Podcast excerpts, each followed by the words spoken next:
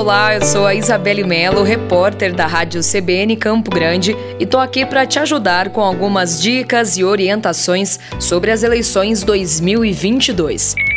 Você sabe o que é permitido e o que não se pode fazer no dia da eleição? Eu te explico. Conforme a Justiça Eleitoral, não é permitida toda e qualquer propaganda eleitoral, assim como manifestações coletivas ou barulhentas pelos eleitores, nem o uso de alto-falante, amplificador de som, comício ou carreata. O descarte de propaganda eleitoral nas ruas e nos locais de votação também não é permitido, além de aglomerações de eleitores usando o vestuário padronizado, distribuição de camisetas de partidos ou candidatos e abordagem de eleitores na tentativa de persuadir o voto. Ou seja, nada de boca de urna, hein? Conteúdos ou impulsionamento desses pela internet como propaganda eleitoral também não pode. Já dentro da sala de votação, os fiscais não podem utilizar uma roupa padronizada, com alusão a um partido ou candidato. E você, eleitor,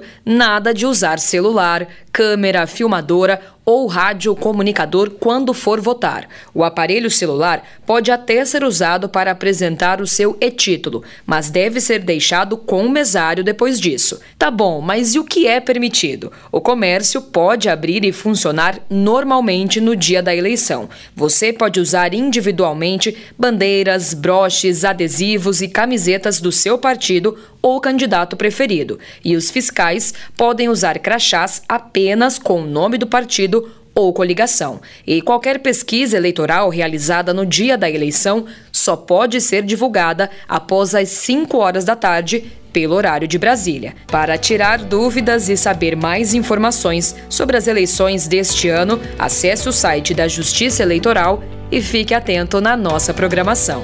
CBN Campo Grande com você nas eleições 2022.